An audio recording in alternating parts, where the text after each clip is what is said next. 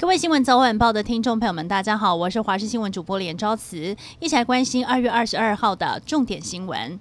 今天是高中以下学校的开学日，校方不敢大意，展开防疫大作战。学生们进到校门前要先量体温，要是超过了三十七点五度，就要进到独立的防疫休息室，请家长带回。台北市副市长黄珊珊也到吉林国小访视小朋友的开学情形。而今年台北市各校的防疫物资都比去年还充足，包含酒精、洗手乳等，存量可以用一整年。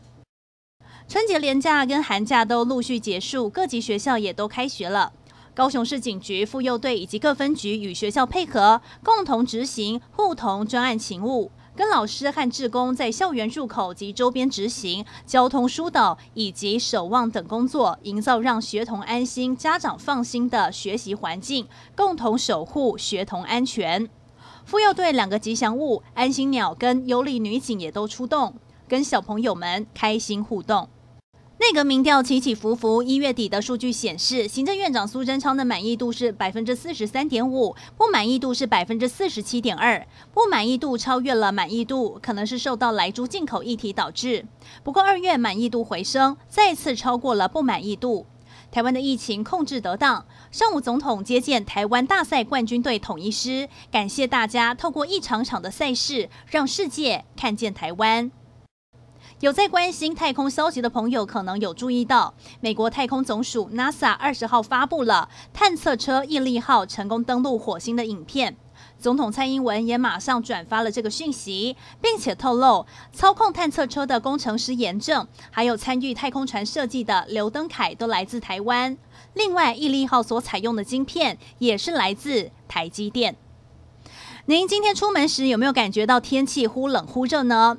这一周受到了辐射冷却的影响，早晚温差大，甚至会高达十到十五度，务必做好保暖工作。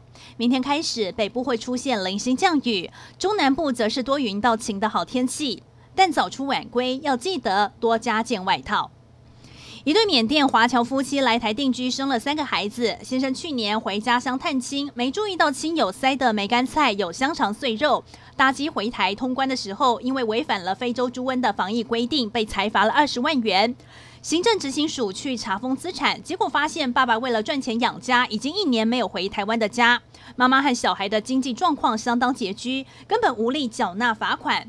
执行官包两千元的关怀红包，七岁的小男童还童言童语问执行官说：“你当我爸爸好吗？”让人相当心疼。